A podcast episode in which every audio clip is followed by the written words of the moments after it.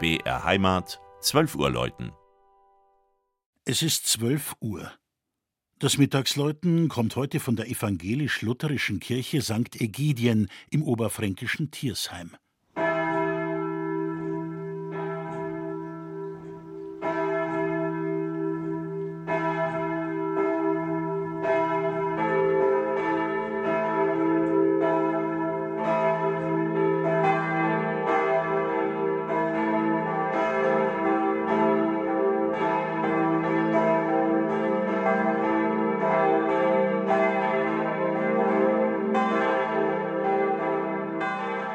Nur ein knapper Kilometer Luftlinie trennt die A93 vom übersichtlichen Tiersheimer Ortskern. Die Marktgemeinde selbst ist nicht die größte im Fichtelgebirge.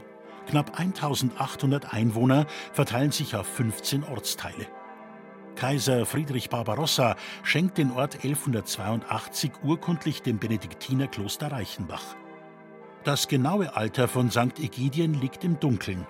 Die Kirchenanlage zeigt, dass es sich ursprünglich um eine Wehrkirche spätromanischer Zeit handelt. Turm und Taufkapelle datieren um das späte 13. Jahrhundert, der dreiseitig geschlossene Chor um 1400. Am Tiersheimer Gotteshaus haben die Menschen mehrfach gebaut und erweitert. Evangelisch wurde man erst 1529 durch markgräflichen Beschluss. Schon damals war die Kirche im Ortskern nicht allzu prunkvoll, doch vergleichsweise ansehnlich ausgestattet. Künstlerische Aspekte machen den Bau besonders reizvoll.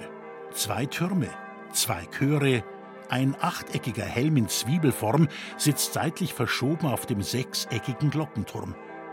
Im Inneren entdeckt das Auge schnell unterschiedliche Bau- und Ausstattungsepochen. Nirgendwo wird es da monoton. Förmlich den Blick fesselt der schlichte Flügelaltar von 1649 mit fünf Bildtafeln. Die in der Mitte zeigt Form Jesus und die Jünger beim Abendmahl. Im Hintergrund betet der Messias schon im Garten Gethsemane vor der Gefangennahme. Die Emporenbrüstung bildet drei Männer ab, die das fränkische Christentum geprägt haben. Den Germanenapostel Wulfila, den Reformator Martin Luther und natürlich Kirchenpatron Egidius, den französischen Abt griechischer Abstammung, an der Empore gewandet im lutherischen Talar. Zum Gottesdienst rufen in Tiersheim vier bei Bachert in Heilbronn gegossene Glocken, gestimmt in E, G, A und C. Die zweite trägt passend als Symbol die Lutherrose. Das Mittagsläuten aus Tiersheim von und mit Christian Jungwirth.